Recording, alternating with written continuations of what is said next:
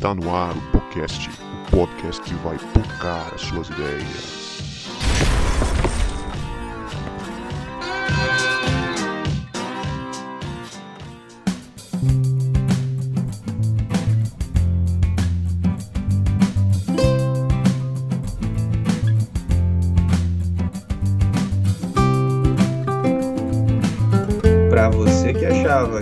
Gente não voltava, a gente voltou e este é o podcast, o podcast que vai pocar as suas ideias. Meu nome é Guto e eu estou aqui com Vinícius, de tão simples que ele é, ele se despiu até da ideia, não sabe nem qual é o capítulo que a gente vai ler aqui, de tanta simplicidade que ele já adotou para a vida dele. Que isso! Hoje eu decidi representar o Mano Cebola neste humilde programa. Salve galera! Eu sou o Vini e tô aqui com o João, que acha que discípulo radical precisa fazer rapel. Eita, doido, se for, eu não sou não, viu? Você é doido? o mais radical que eu, que eu faço na vida é chupar a bala, aquela balinha né, de Cosme e Damião. É o mais radical que eu faço, bicho. Tem um amigo que acha que ser, que ser radical é tomar suco de manga com leite. É, também, também, também. Deixar o manga passar um pouquinho para ver como que, que ribulis que dá. e aí, galera, eu sou o João Marcos. Eu tô aqui com o Guto, que de tão simples que ele é, hoje a gente vai gravar sem pauta. Pois é, galera, estamos aqui numa segunda-feira típica, onde muita coisa deu errado, mas a gente está aqui. e nós três não estamos sozinhos, nós estamos aqui com o Isaac Mariano, o nosso pecador favorito. Fala, Isaac, beleza, mano? Dá um salve pra galera aí. Ah, nosso pecador favorito. Obrigado. E aí, galera, tudo bem? É um prazer estar com vocês aqui nesse tão célebre podcast. Possa ser um momento bom aí me chamo Isaac Mariano, sou realmente um pecador e tamo junto. É isso aí, o Isaac é pastor, pastor de uma igreja, de uma comunidade, já gravou com a gente aqui há uns dois anos atrás, no episódio número 13, sobre evangelização e ação social. Né? A gente está aqui para bater um papo na série que estava parada, que a gente resolveu voltar, o Discípulo Radical. E fica aí com a gente. Se você não segue a gente nas redes sociais, vai lá e segue. Se você ainda não favoritou a gente no seu tocador de podcast, vai lá e faz isso. Temos o grupo no WhatsApp também. Se você quiser entrar, chama a gente no direct. E é isso aí.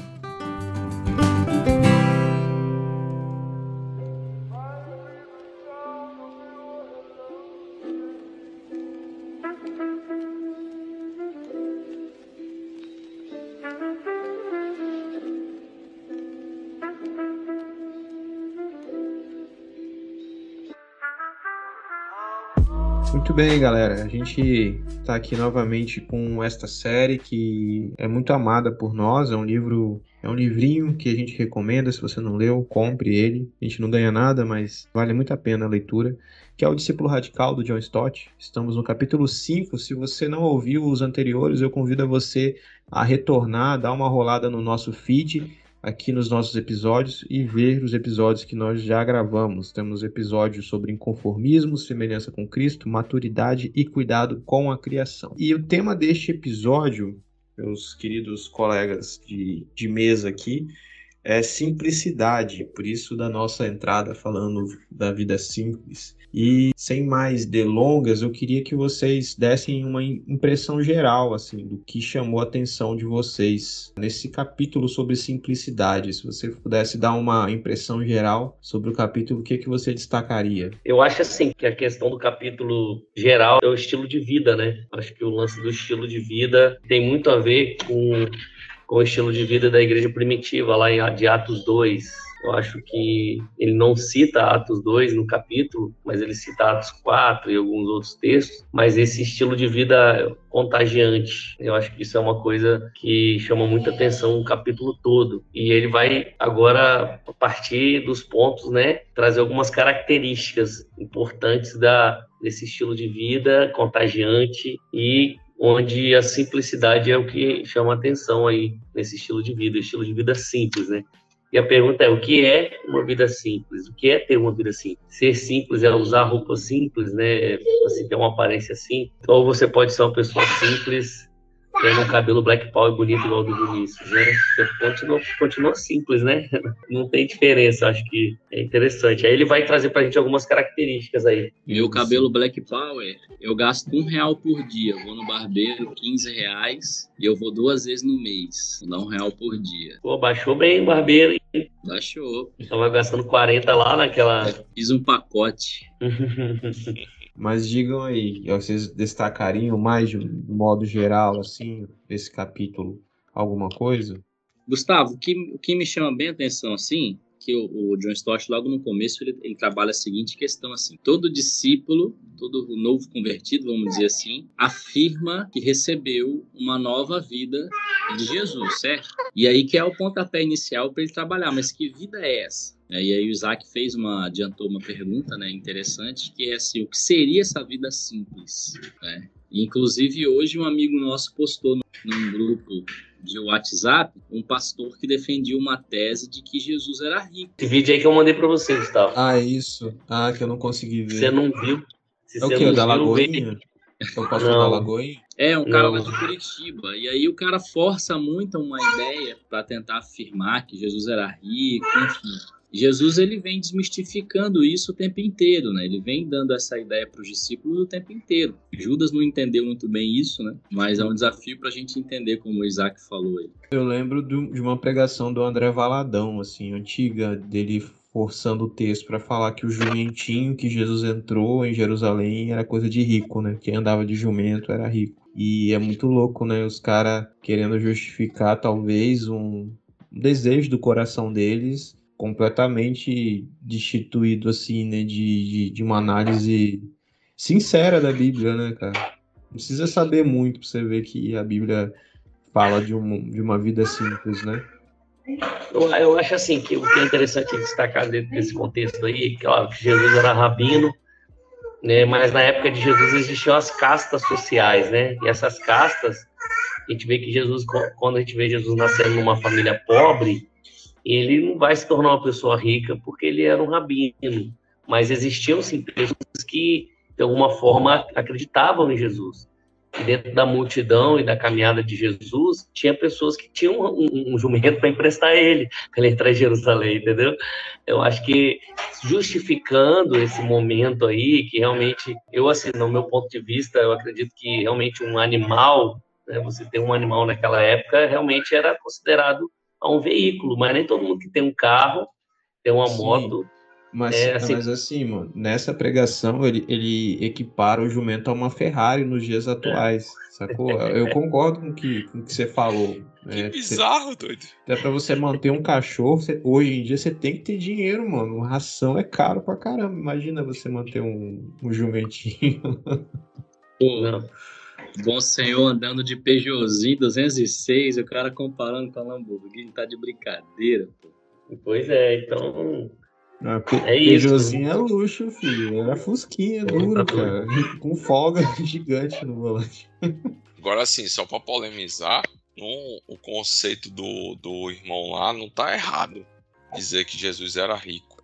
Mas o que, que ele fez? Filipenses 2,5 fala né, 2, 5 e 6, que mesmo existindo na forma de Deus, em toda a sua soberania, ele se fez o que? Ele assumiu a forma humana e com a sua simplicidade. Então, assim, no contexto humano da palavra, Jesus tinha uma vida simples, ele não ostentava, né? ele não tinha onde reclinar, ele mesmo fala isso, né?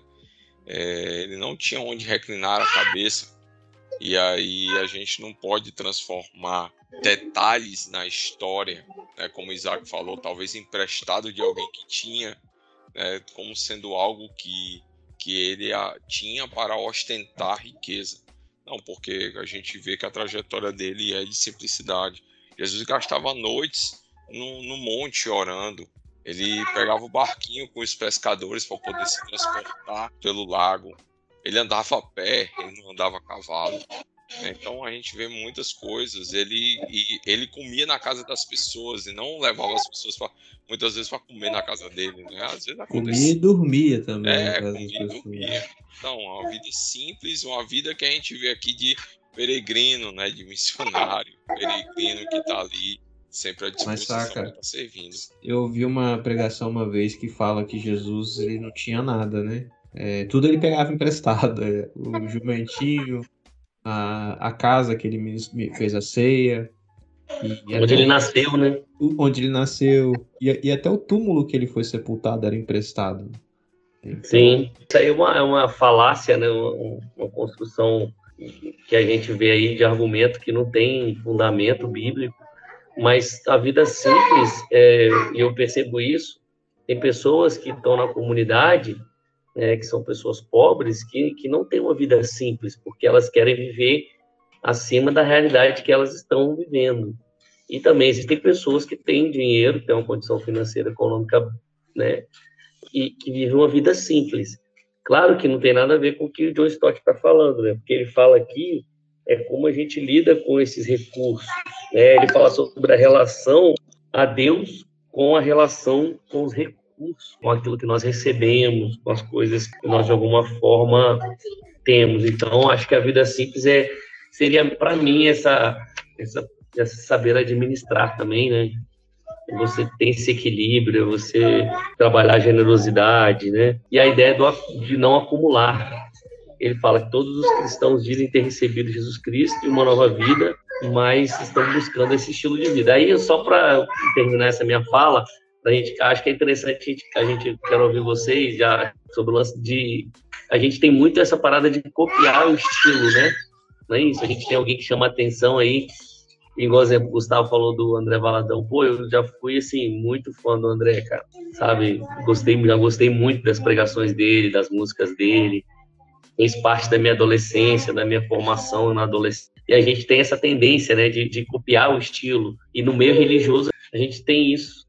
Essa padronização de estilo, essa, essa forma de copiar estilos, né? O que, vocês acham sobre isso? Acho que é uma tendência, uma coisa que, que a gente corre o risco, né? nossa geração é muito, muito mais influenciada. Nossa hoje, a geração de hoje, é muito mais influenciada pela mídia do que antes, né? É, eu sou de um tempo onde é o cara que tinha um programa de TV que os crentes paravam para assistir, ou era o Malafaia ou era os bispos de Macedo. Querendo ou não, quem começou a pregar 20 anos atrás sofreu essa influência. Hoje não, cara. Hoje você tem um vídeo. A gente recebeu um vídeo aí de um cara que eu nem sabia quem era, lá de Curitiba, e o cara chega aqui. E vai ter gente imitando esse cara. Então, naturalmente, que essa influência é muito grande. Eu, se eu entendi bem o que Isaac quis dizer, né? Na ideia dele, a, a ter uma vida simples é ter uma vida que condiz com a sua realidade, independente de você ter uma condição financeira muito boa, não. Porque também eu conheço pessoas que, é, isso que ele falou, né, não, não tem uma condição para viver aquilo que quer transparecer que vive. Isso é um grande problema. Eu estou falando de crentes, assim, de pessoas que estão na igreja, mas que querem, de repente, ostentar algo que não tem, né? E a ideia, a ideia de Jesus é exatamente o contrário, né? A gente não tem que ostentar nem o que a gente tem, nem o que a gente não tem. Eu, eu vou além, cara, nessa, nessa discussão. Eu, o Vini acha que não, rola muito essa, essa imitação. Eu, eu acho que o pessoal tem copiado para além do- de modelos religiosos. Eu vejo muito uma influência do pensamento dessa polarização aí dentro da igreja. Então você pega uns caras que eu lendo esse capítulo uma coisa ficou evidente para mim.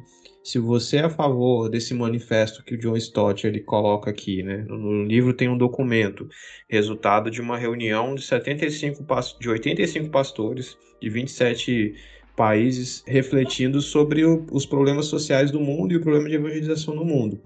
E para mim, lendo esse documento aqui, esse manifesto, fica difícil você ser a favor da exploração capitalista neoliberal, né, e tudo que, é, que, que advém dela, e você subscrever essa carta aqui. E aí você tem alguns expoentes da teologia cristã na, na internet que vão subscrever essas, essas linhas de pensamento né, capitalistas, neoliberais, por exemplo. O Iago Martins, ele vai dizer que ele é a favor da, do, do neoliberalismo, da liberdade cristã e tarará, tarará, mas uma das causas de tanto sofrimento e desigualdade no mundo é a produção capitalista no mundo.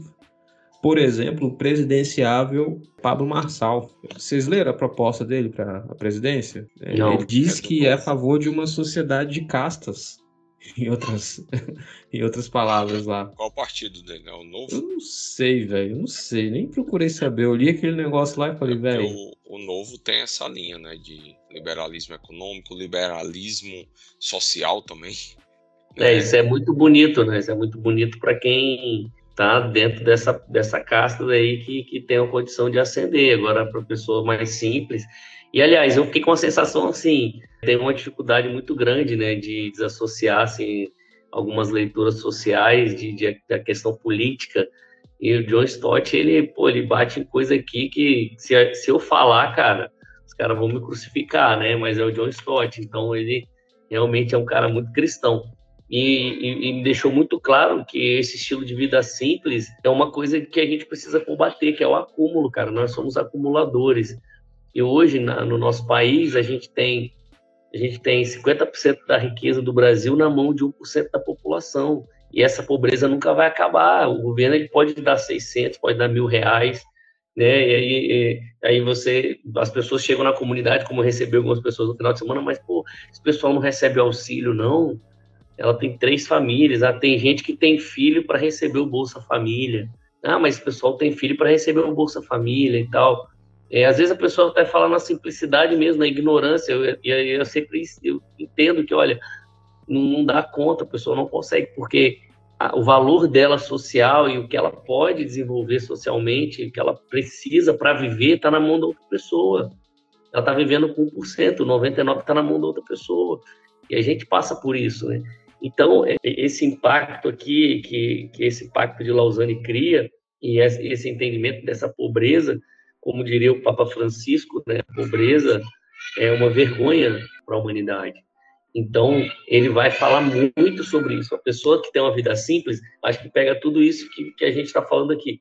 Ele, ele vive a, a vida dele dentro do contexto que ele está, ele gasta aquilo que ele pode, mas ele também tem recursos, e aqueles que têm recursos, eles devem empregar esses recursos com generosidade. É uma coisa que fica muito clara, né? Ele fala que, que essa vida simples é uma vida a fim de contribuir, o Pacto de Lausanne, né? Uma vida simples é uma vida a fim de contribuir mais generosamente tanto para a assistência social quanto para a evangelização. Então, é, a gente não está tão maluco assim, né? A gente não está tão doido quando a gente olha para o Evangelho de Jesus e, e enxerga essas questões, né? É interessante no livro que a gente já conversou até em episódios anteriores que a gente tem uma, uma, cres... uma progressão, né? Tudo começa com a questão do inconformismo. Você está inconformado com a vida aqui, né? No sentido do sistema, como é que ele funciona. Você está inconformado com pluralismo, com ateísmo, com materialismo. E aí vai levando que você inconformado, você vai buscar uma referência que seguir, né? Respondendo até a pergunta do, do Isaac. A gente olha para pessoas né, que têm uma certa visibilidade, ou então alguém que a gente ama muito, que a gente gosta muito e a gente usa como referência. E aí o que que John Stott faz no capítulo 2? Ele chama a gente a ser o quê? Semelhante a Cristo. Usar a Cristo como referência. E aí se, e se a gente não distorcer a pessoa de Cristo, se a gente olhar para a pessoa de Cristo que é apresentado na Bíblia, a gente vai ter um cara que vai simplesmente dizer assim, em Mateus 6,19, por exemplo, não acumulem tesouros sobre a terra, e no 20, mas ajuntem tesouros no céu, porque onde estiver o seu tesouro, aí estará também o seu coração. Então a gente vê esse Jesus nos chamando à maturidade, porque é até um comentário que o Gustavo fez, que quando a gente se converte, a gente muda a nossa forma. Quando a gente entrega a vida a Cristo e busca ser semelhante, fica inconformado, busca ser semelhante a Cristo, a gente muda a nossa forma de ver o mundo. E aí a gente vai caminhando para a maturidade. E a gente vai chegar a um momento dessa maturidade, não precisa a gente estar no auge da maturidade, não. Mas no momento que a gente vai começar a perceber assim, opa, a natureza que Deus criou é o que eu tenho para cuidar. Se eu não cuidar dela, eu vou sofrer também junto com ela. E outra, para que que eu vou ostentar com aquilo que eu ganho se eu posso usar menos, se eu posso gastar menos, e se eu posso ajudar até mesmo porque a igreja, como já foi comentado aqui, né? Atos 2, Atos 4 também, Atos 5 traz essa questão. A igreja ele girava nessa questão de que não houvesse ninguém necessitado dentro dela. É, no trabalho de plantação a gente tem. Literal, literal. É, literal. De, de forma de que ninguém tinha como seu qualquer coisa, né? Então, se alguém estava necessitado, cuidava o que de vender para poder suprir a necessidade do outro, né? Então a gente vê assim a, a igreja cuidando dos seus, né? E dos então, de fora, e, né? E dos de fora. Mas começa com os de casa, né? Porque Paulo, Paulo fala, né? Se aqueles que não cuidam do, dos seus, né? É, mas a gente, a gente, eu, eu, gosto sempre de fazer, fazer uma análise cultural desse cuidar dos domésticos da fé, porque eles viviam em comunidade, não tem, é muito diferente Sim. do que a gente vive hoje. Eles viviam em comunidade, então primeiro eles alimentavam, davam roupa para aqueles que estavam ali naquela comunidade, como se fosse uma aldeia, e, e aí depois eles iam cuidar daqueles que não eram cristãos, né? Mas não era uma questão egoísta de falar assim, vamos cuidar primeiro de quem não, é. Não, é igreja. questão de priorizar. Sim, é questão de priorizar, é. É agora, assim, uma coisa que saltou meus olhos aqui, cara, enquanto o João estava falando, é sobre esse processo de vida simples como uma vida de santidade, como uma, uma caminhada de santidade, sabe?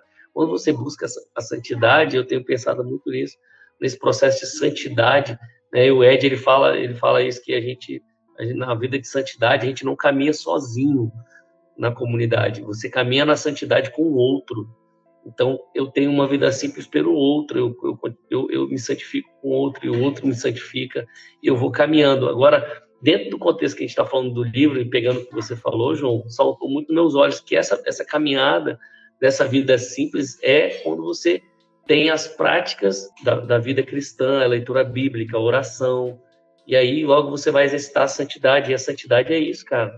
É você vivenciar essa caminhada essa é ter uma vida diferente das outras pessoas, né? Porque você é santo, mas nessa diferença você demonstra naquilo que você é. Hoje nós temos aí um relato do, do, de um irmão, né? Foi até o Wagner que colocou lá um relato de um irmão que faleceu hoje, né? Que tinha uma vida simples, que pô, pregava o evangelho, que demonstrava Jesus, sempre estava com as pessoas sempre demonstrando o amor de Jesus para as pessoas. Então, assim, eu acho que a santidade ela é um processo que ajuda a gente muito né, nesse a verdadeira santidade, né? Tem um, um outro cara assim que é meio fora da curva, que, que é até difícil entender algumas coisas que ele fala, que é o Paulo Borges Júnior. Ele vai interpretar o texto sem santidade ninguém verá a Deus da perspectiva do outro que vê, né? Sem santidade da minha parte ninguém vai ver Deus. Eu não, não fiz nenhuma análise do grego dessa, dessa passagem, mas é interessante isso. Né? É uma aplicação que a gente pode fazer. Sem a santidade da nossa parte, a, aquele que está passando por dificuldade não vê, não vê Deus, né? Nós somos é as mãos e os pés de Deus. É, porque é, quando eu, eu, eu tenho com Deus, eu, estou nesse processo de santificação, né? A santidade como esse processo, e, e, necessariamente, se eu me aproximo de Deus, eu me aproximo das pessoas, cara.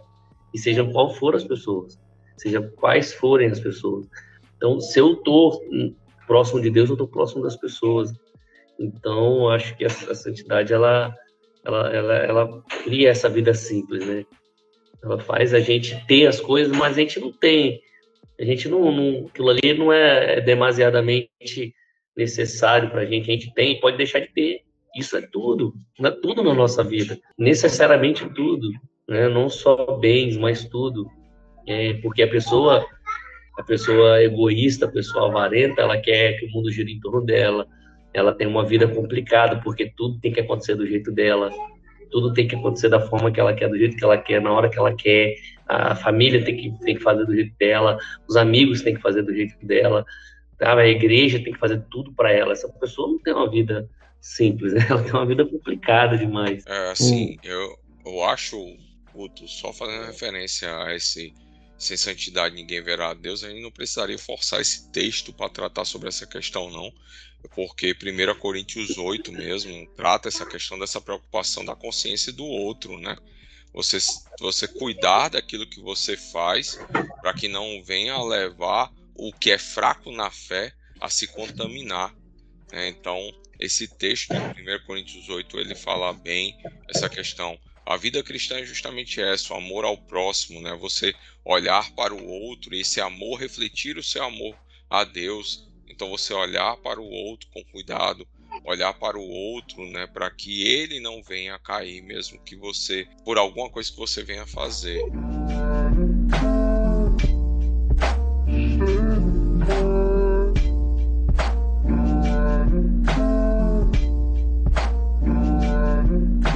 Resumindo, né, os dois, os dois primeiros pontos aqui da, desse documento que, que sai dessa discussão, dessa reunião de, dos 80 e poucos pastores, ele fala de, da criação, né, da mordomia, da distribuição dessa, daquilo que a criação produz.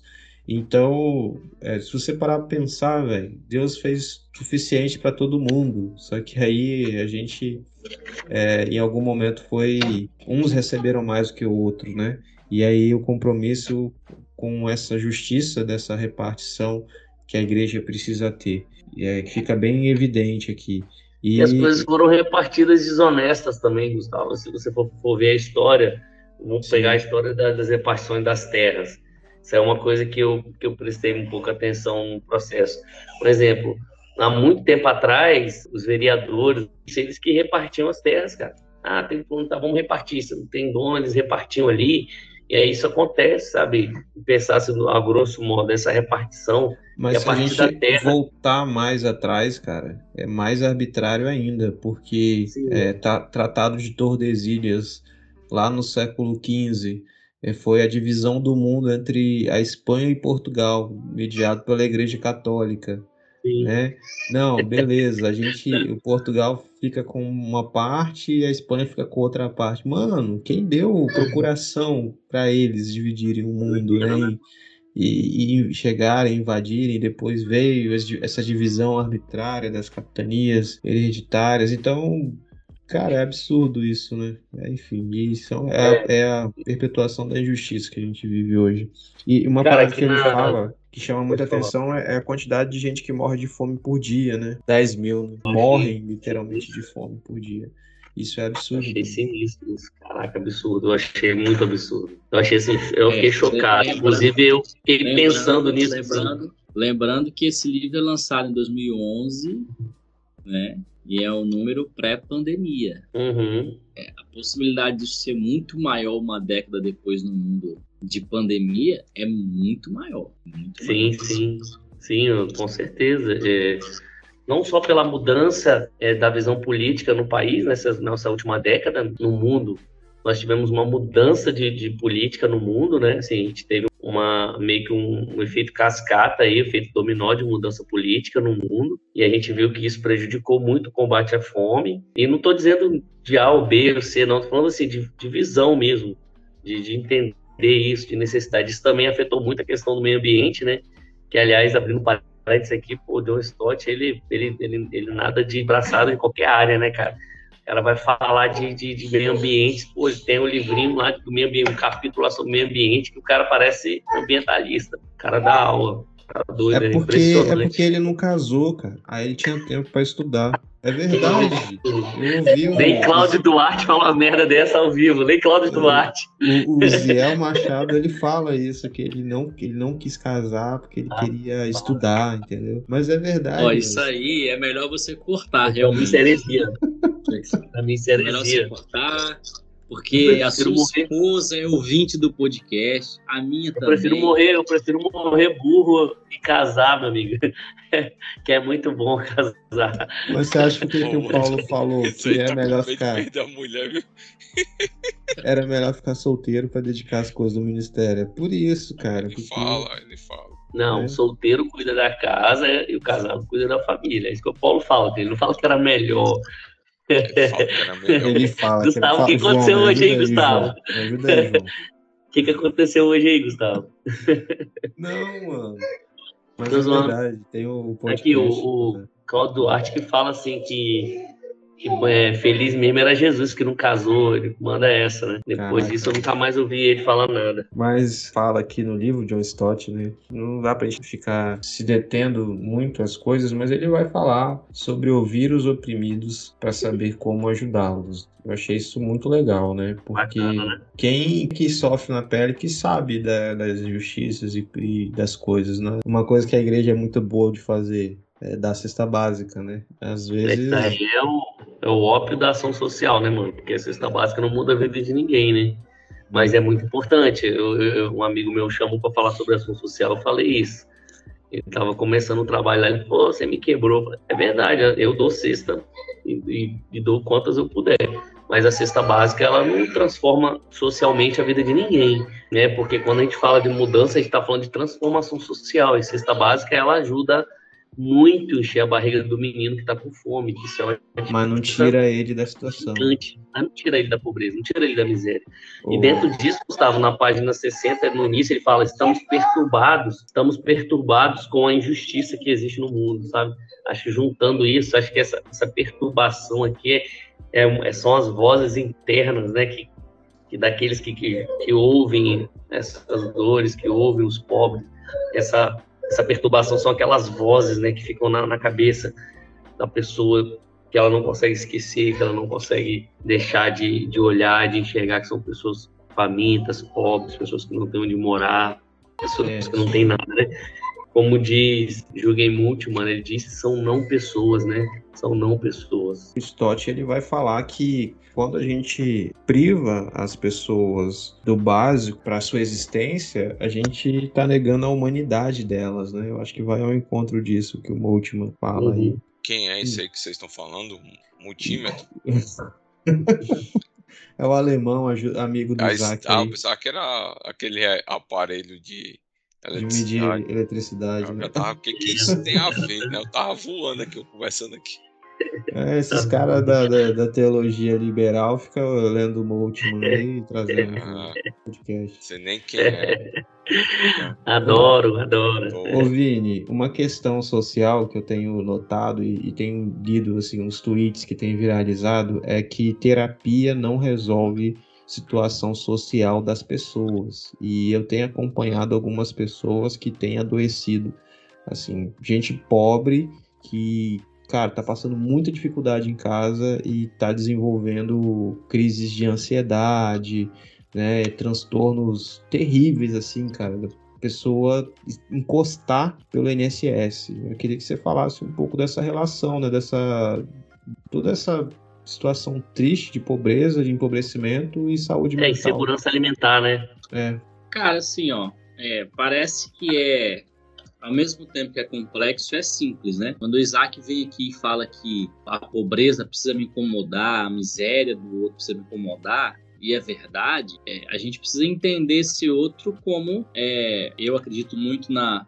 na dicotomia humana, né? O homem dotado de uma matéria de um espírito, ou de uma alma, mas ainda que você compreenda, como Isaac está fazendo aí o 3, né, da tricotomia, ou ainda que você entenda o homem como um só, é necessário, sendo um, dois ou três, cuidar do homem como um todo. Então, por exemplo, quando eu vou no Anjo na Noite, eu faço algo que é muito terapêutico. Eu como um pão com esse cara que tá ali, eu alimento ele, mas eu também faço uma escuta. Eu sento com ele, eu escuto a história dele, eu recebo a história dele e confiro dignidade a ele. Isso para ele é terapêutico. Não é uma terapia, não é uma intervenção de terapia, mas é terapêutico. É um cuidado, entendeu? Então não adianta, quando o Isaac fala bem assim, ó, a cesta básica não muda a vida de ninguém, eu concordo com ele, porque não adianta a gente ir lá e dar a cesta básica. Você vai dar uma cesta básica, você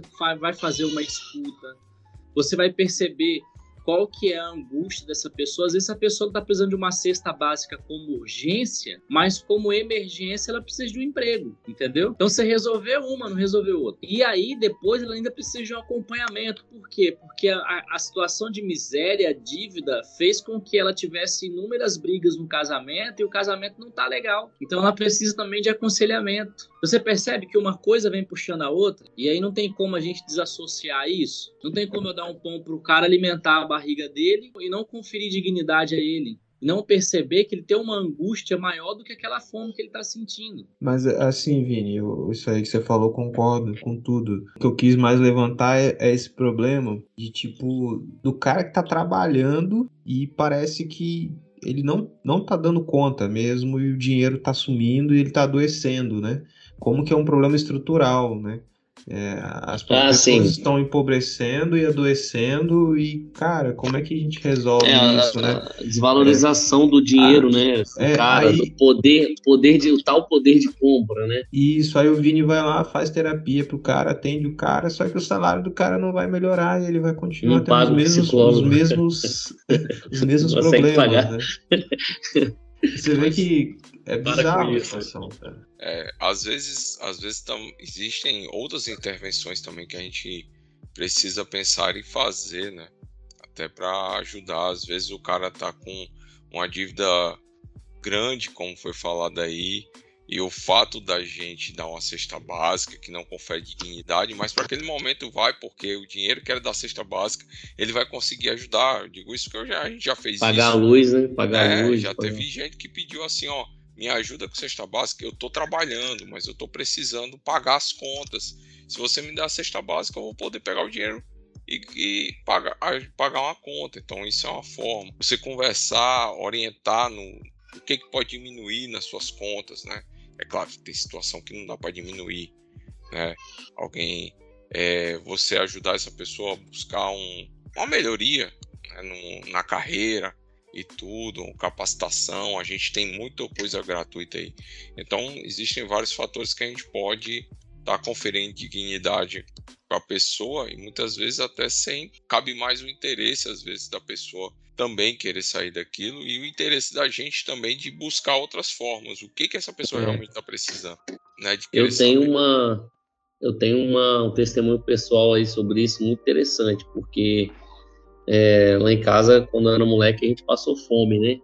E eu lembro, assim, na, nas minhas terapias aí, na minha caminhada na terapia, é, muito para lidar com ansiedade, isso ficou muito latente na minha caminhada terapêutica dos dias, né, que meu pai saía sem, sem a gente ter nada para comer em casa, ele falava, meu filho, Deus vai providenciar e tal. E é muito como eu lido com a comida hoje, né, a minha ansiedade, como eu lido com a comida, as ansiedades de outras questões, isso veio muito à tona, assim, sabe, na minha memória afetiva e e assim, uma criança, cara, que acorda de manhã e quer comer e não tem o que comer, cara, isso é uma é um, é um problema emocional também. Isso gera um, um, um problema. Não seria, talvez seria até exagerado em dizer que seria um transtorno, né? Porque mais é, é, um problema. Eu, eu sinto isso muito na pele, né? Não sei se vocês passaram por isso ou por falta de alguma outra coisa, né? Mas eu lembro que tinha muito, teve muitos dias assim, meu pai desempregado, meu pai cristão, meu pai nunca bebeu, nunca fumou. Trabalhador, né? Pedreiro, carpinteiro, eletricista, né? Da construção civil. E tinha dias que não tinha nada para comer lá em casa. Então eu lembro muito isso, Gustavo, do que você está falando. Isso me traz muito, assim, acaba que isso me gera uma sensibilidade maior. Às vezes eu até me pergunto, pô, essa sensibilidade que eu tenho, acaba que as coisas conciliam muito, porque quando eu vim para Jaburu, eu não vim aqui, ah, pô, eu tenho pegadas de comunidade. Isso a gente foi construindo, né? Mas, assim, acaba que a gente tem uma, uma, uma associação, né? uma memória muito forte quando você vê uma criança com fome e os problemas que isso gera, né? Então, o menino que está com fome, o menino que tem fome, ele sai de casa com fome, cara. E ele vai roubar. Quantas vezes eu. Quantas, né, vezes, mano? quantas vezes eu saí de casa com fome e ia lá no supermercado pegar, cara? Já tinha o um esquema. Passava lá, pô, metia o biscoito e tal às vezes na padaria pedir um confiado, e rolou várias vezes, entendeu? Rolou várias vezes isso. Tem uma parada, um filme que eu vi, cara, não sei se foi um filme ou uma série, é, que contava a, a realidade da Alemanha pós Segunda Guerra, né? E aí tinha uma moça que ela se prostituía. E, e aí ela começa a, a problematizar, né? Porque ela falou, mas será que Deus se importa mesmo de eu estar fazendo isso? Será que ele se importa de eu fazer isso? Ou se eu não fizer, eu não tenho o que comer? Sabe? É um, isso é uma Meu desgraça, Deus. né, mano? Uma desgraça. A gente tá falando do roubo aqui, que é uma coisa triste. A prostituição é uma coisa triste, mas olha só que situação que, que esse tipo de pessoa acaba se. É, se- às vezes dilema. nem assim, ó, vai, às vezes roubava goiaba do terreno do vizinho, manga, né? Jamelão, às vezes, uma vez um manga lá na, na casa do cara lá, o cara tava com uma, uma espingarda do outro lado, parece que o cara já sabia que eu ia lá. espingarda na minha. Lembro até hoje, pô, velho. Que- situação, mano. Mas é isso, cara. A gente, na, na comunidade, aí você vê a criança, então, assim, olha o universo, né, cara? Olha o mundo disso. Então, assim, para quem tem, para quem sempre teve, e, e aí a gente parte de uma. A gente parte de uma totalidade, né? E a gente esquece de olhar para esses exemplos que são reais. E, assim, uma coisa que é muito importante destacar, você falou, Gustavo, a gente voltando aqui, sobre a criação de Deus, sobre a capacidade de Deus dividir. Deus colocou a gente para cuidar da terra, porque tudo vem da terra. Todas as riquezas vêm da terra. Se vocês perceberem, não sei se vocês já pararam para pensar, toda a riqueza, tudo que você está vendo aqui, você está ao redor de você, você que está ouvindo a gente, a gente que está aqui no podcast, tudo vem da terra, é produto da terra, é, exceto a- hoje nessas questões. Ah, até eu estou vendo um armário do Gustavo ali atrás, talvez é de MDF, MDF é papel e tal. Então, assim, é isso, mano, tudo vem da terra. É, e, e aí acaba que uns conseguem usufruir mais da terra, né, se enriquecem, se, se soberbecem, e os outros são pobres, né, e não conseguem. E aí a gente que tem essa condição precisa olhar para isso com, com os olhos de Deus e com a generosidade que Deus tem. Ah, tem muita coisa assim, que a gente pode ir abrindo aqui no leque, né? Eu acho que está muito em voga a questão da saúde mental e essa, esse empobrecimento das pessoas. Talvez o Vini possa te falar melhor sobre. É, algumas eu, coisas características de- nesse tempo, só para o Vinícius falar, é a questão do poder de compra, né? E a questão da. Não é fraqueza alimentar, não, é, é Insegurança. déficit alimentar, insegurança alimentar e déficit alimentar. né? A gente está vivendo esse tempo de insegurança alimentar, ou seja, o moleque tem, tem o pão, mas não tem a manteiga e não tem o leite, tem o café, sabe? Tem o Todd, mas não tem o leite. E isso é uma coisa, assim, muito comum, né?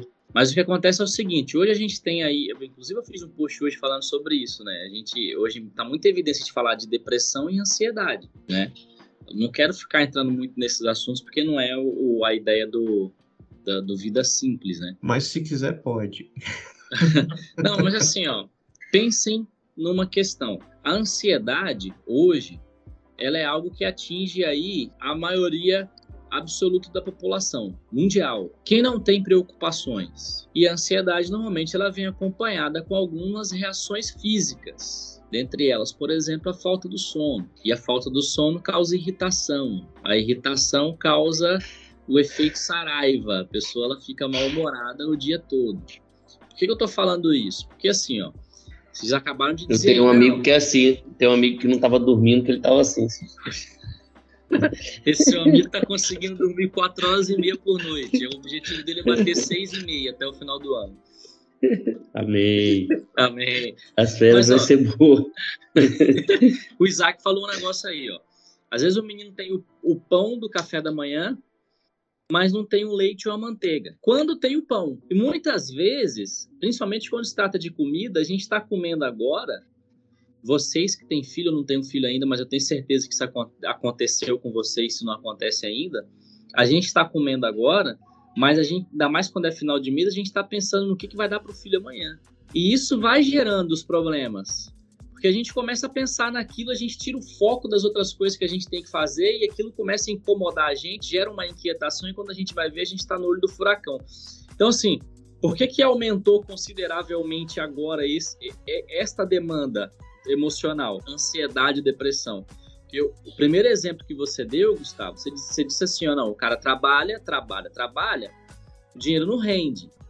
Mas ele trabalha, trabalha, trabalha. Ou seja, o trabalho é uma fuga poder de compra diminuiu, mas o tempo de trabalho aumentou. Hoje, o que está acontecendo? As pessoas estão indo trabalhar no, no emprego informal, estão indo trabalhar na Uber, estão indo trabalhar no aplicativo.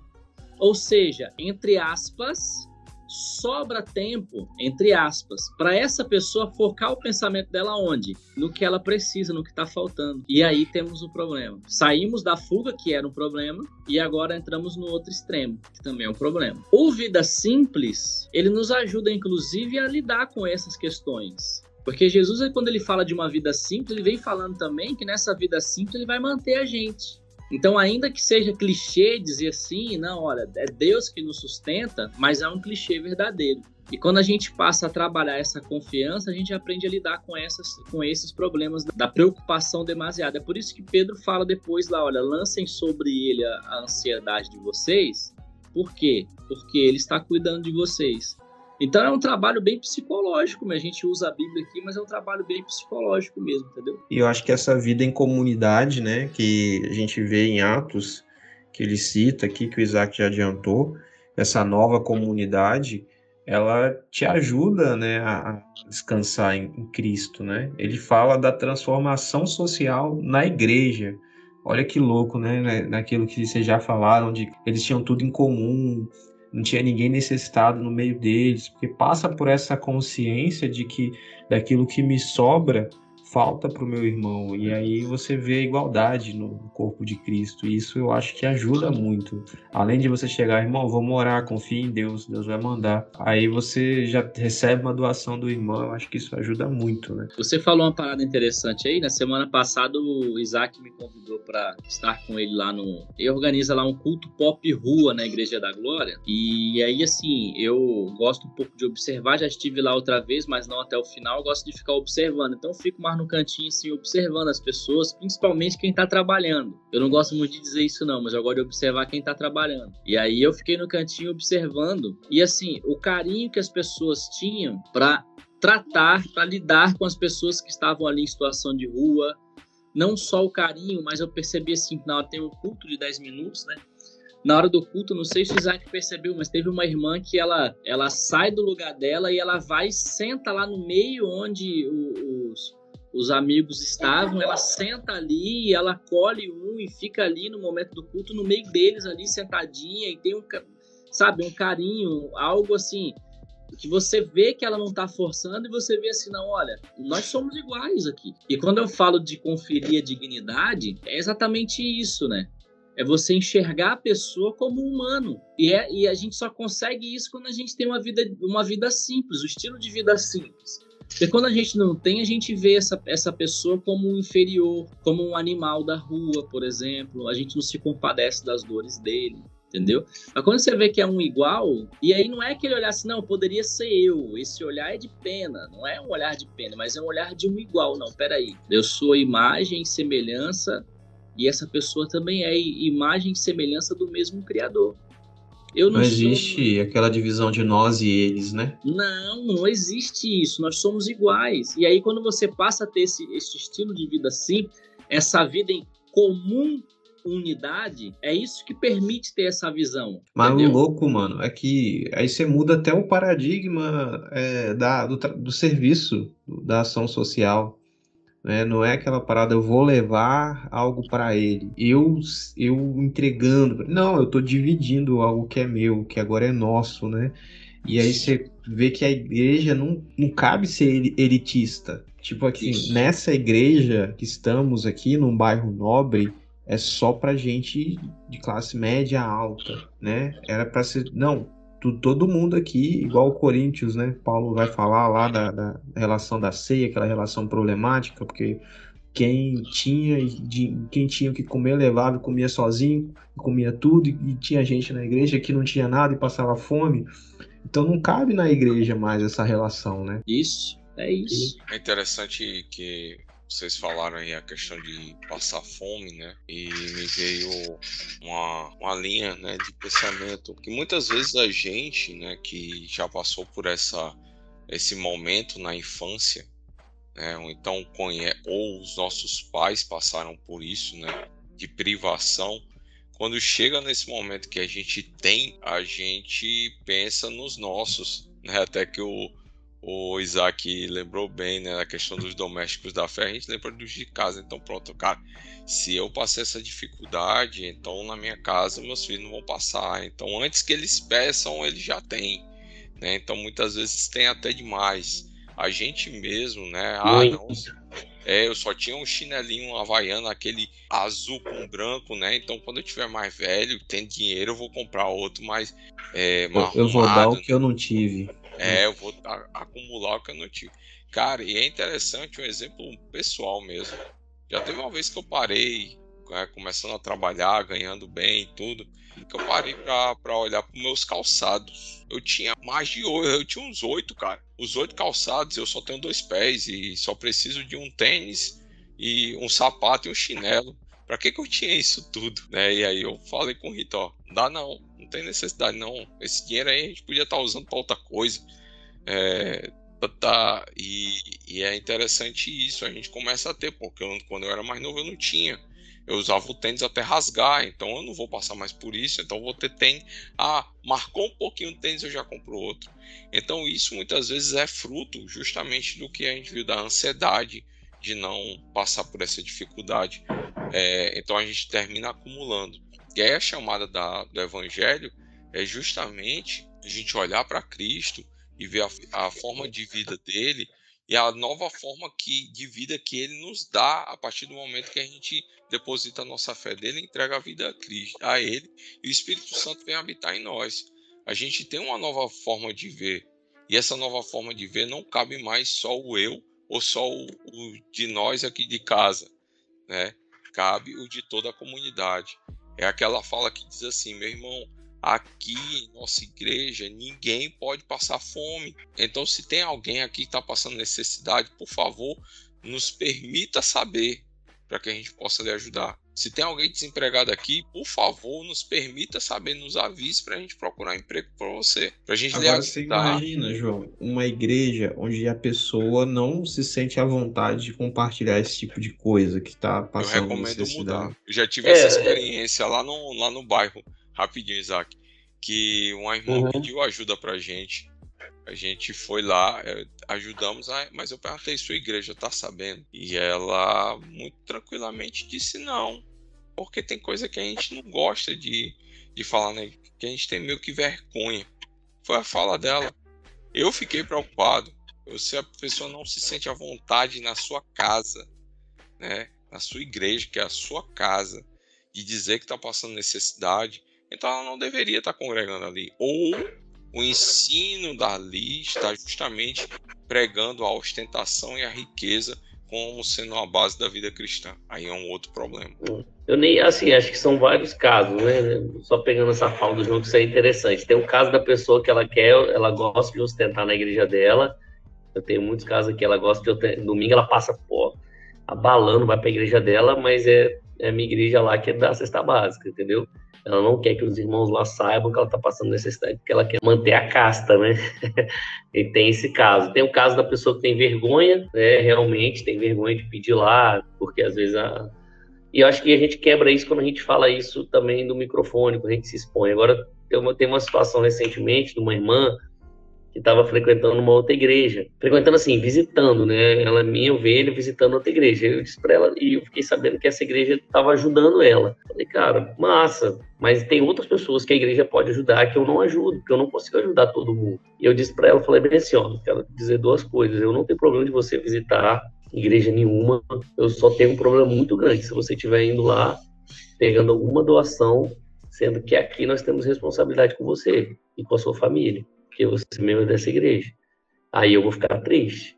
Se eu souber que você está indo lá e pegando cesta básica doações e não falando para gente, porque essa pessoa, ela é aquela que tem vergonha, ela fala para um ou outro para falar para mim. Mas, João, pegando um pouquinho antes da sua fala aí, esse lance do tênis, do sapato e né, dos filhos, tem uma coisa que, que eu ouvi uma vez na igreja anglicana, até o Gustavo é, Marchetti, que estava pregando lá, eu não lembro, tem muitos anos isso, eu nem tinha filho, mas ele fala assim: os meninos de hoje, eles abrem a geladeira, o Deus deles é a geladeira, porque eles abrem, tem a maçã, tem o iogurte, tem tudo ali na geladeira, e, e antigamente o, né, a gente tem essa, já tem essa visão de que assim, é Deus que dá o sustento. Então, assim, meu filho, meus filhos hoje lidam diferente do que eu lido com a comida, sabe? Do que eu lido com as minhas coisas. Me assusta bastante o tanto que eles pegam um biscoito, ah, não quero. Quanto que a comida estraga, isso é uma coisa que me incomoda aqui em casa. Eu falo muito sobre isso. Assim, meio biscoito, cada dia meio biscoito, é meio pacote que eles não comem, é um exemplo. Então, assim, e isso ao longo dos anos, desperdício de comida, de fruta, ah, quero, quero uma maçã, não come a casca da maçã. Isso, isso tudo é uma coisa que me incomoda, porque eu não lido com a comida assim. Eu lido diferente com a comida. E isso é uma coisa que, que eu fico pensando, como que eu posso passar para eles isso? Como que eu posso ensinar a eles isso? Né, esses dias a gente foi andar de ônibus com eles, gente, e aí eu falei, caraca, eles fizeram uma festa. Para mim, festa era andar de carro. Quando andava de carro uma vez, era uma festa. Hoje não, eles, a gente foi de ônibus no shopping com eles e tal, realmente para dar essa experiência, né? Para eles, de passar na roleta, de fazer isso, aquela coisa louca toda, toda que a gente viveu muito. Então, assim, fala, cara, que isso, como que eu preciso. Vai, vai dar trabalho isso, vai dar trabalho. E para encerrar na sua fala, nós temos um termo escatológico no Novo Testamento, né? Que é a parousia. A parousia é a breve volta de Jesus.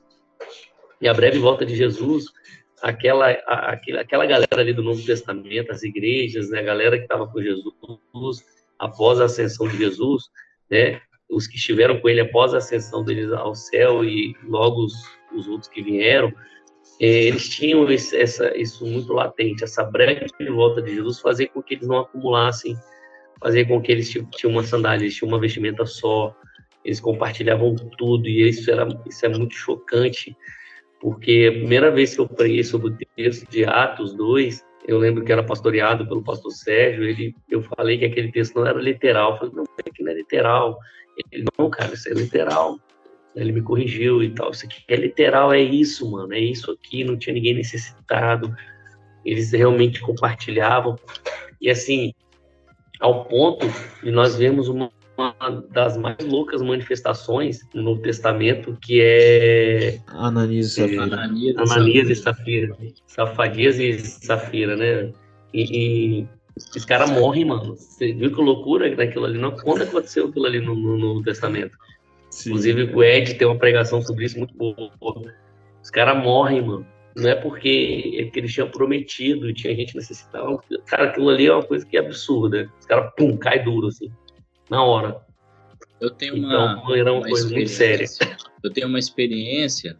Em 2018, é, eu fui convidado para falar do Anjo na Noite numa igreja muito nobre de Vitória muito nobre mesmo, assim. Pilar, pilar. Pilar, como diz meu amigo Daniel. E culto da manhã, a igreja estava muito cheia. Só não, só não estava aberta a galeria, mas de resto, de verdade mesmo, assim, sem exagero, não conseguia ver um lugar embaixo, assim, que daria para alguém sentar. Tava muito cheia a igreja. Eu fiquei até assustado com aquilo que domingo de manhã, não tô acostumado a ver isso. E aí a gente né, teve a oportunidade de falar um pouco do Anjo na Noite. Na época, o Gilney era interino no Mevan, estava com a gente, a gente falou e tal. E aí eu, eu vou saindo acompanhado do pastor da igreja, ele pede para que eu vá com ele até a porta, e eu tô ali recebendo os irmãos, ele tá cumprimentando os irmãos. Vem um, um camarada, se ele me visita. Aí eu viro, né, com, com toda a educadeza do mundo, e falo: Ó, pastor da igreja é aquele cabecinha branca. Até falei, eu até sugeri o, a igreja, eu não ia citar o nome. Pastor da igreja é aquele ali. Aí ele, não, é porque assim, eu moro, eu moro ali na frente. Ali na frente aonde? Não, debaixo da marquise. Tem alguém aqui que é dessa igreja? Só te fazer. É, é, tem, tem, tem. Tem alguém aqui que hoje é de lá. Eu moro, eu moro ali, né, debaixo daquela marquise. E aí veio rapidinho outro rapaz da juventude, da igreja e tal, que. Enfim, a gente marcou a visita para ir lá debaixo da marquise do cara no outro dia visitar o cara. Para encurtar Nossa. a história. O cara tava em situação de rua, era dependente químico e tava dentro da igreja, mano. A igreja lotada, igreja de bairro nobre, igreja grande, com estrutura assim. Não era igreja de favela, o cara tava lá dentro. E essa igreja, é, parte dessa igreja, vou dizer igreja, né? Porque foi um grupo de pessoas, mas que representou a igreja.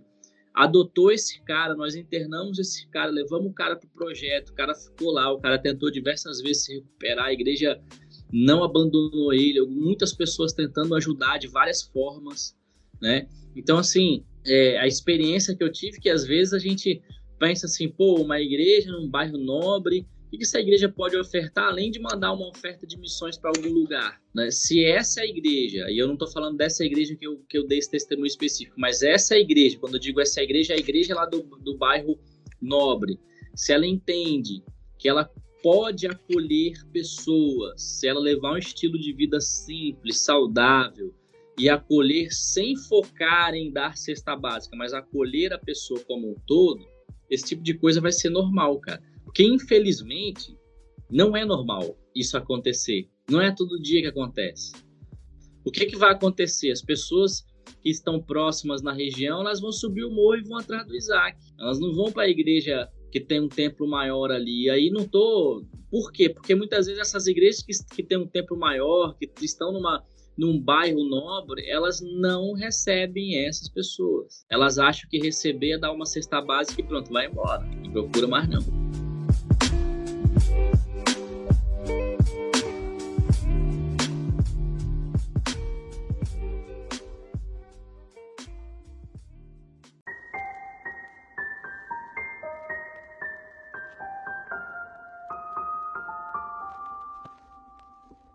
Pois é, galera, a gente já falou aqui de mais coisas do que está no livro, mas fica a recomendação da leitura para você fazer na íntegra.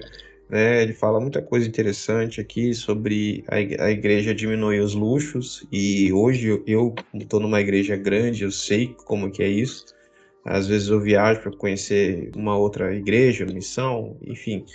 E, e aí eu vejo na pele isso aqui, porque é muito fácil você falar, ah, eu precisava ficar no hotel chique, as instalações da igreja luxuosa, e ele fala disso, e é muito interessante que ele fala do conceito de gastar menos e doar mais.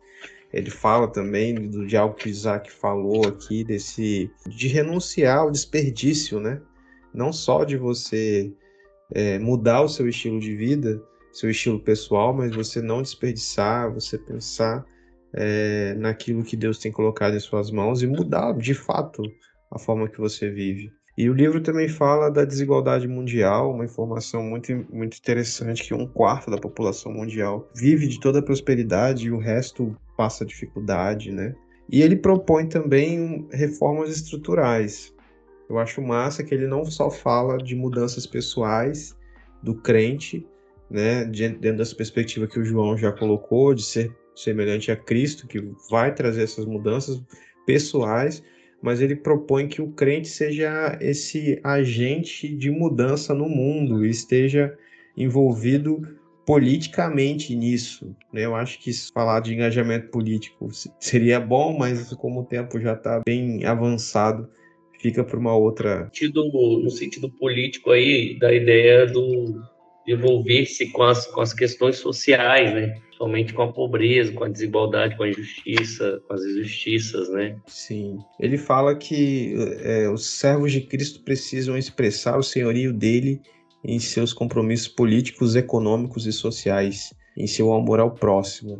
Então, esse engajamento político não é nem de, de você fazer. Partidário. Né? É, partidário na igreja e falar, ah, vou representar os crentes. Não, é de propor políticas públicas que vão proporcionar é, acesso às pessoas. E por fim, ele fala de evangelização. E uma citação que ele faz aqui, que está até em destaque no livro, é que. Posso dar um crentes... exemplo aí, Gustavo, só para a gente encerrar?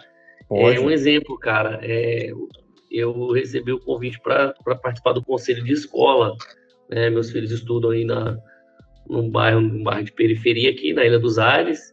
Então, acho que um, uma forma de eu me envolver com isso e ajudar a escola é participar do conselho, é estar tá lá, é dar opinião, entendeu? É participar das reuniões, é levar os problemas e tal. Acho que é uma é questão política, mas que não é partidária é um envolvimento que faz com que a gente leve uma opinião, leve uma, uma visão, e acho que isso é, é assim, é importante desse, desse, processo de sociedade que a gente está vivendo hoje. Né? E caminhando para os finalmente também, tem dois pontos, um deles é a evangelização, que ele não negligencia dentro dessa. dentro do Pacto de Lausanne, também dentro desse documento, ele fala da necessidade de se falar de Cristo para o mundo, né, e que a igreja ainda não está levando a sério essa missão.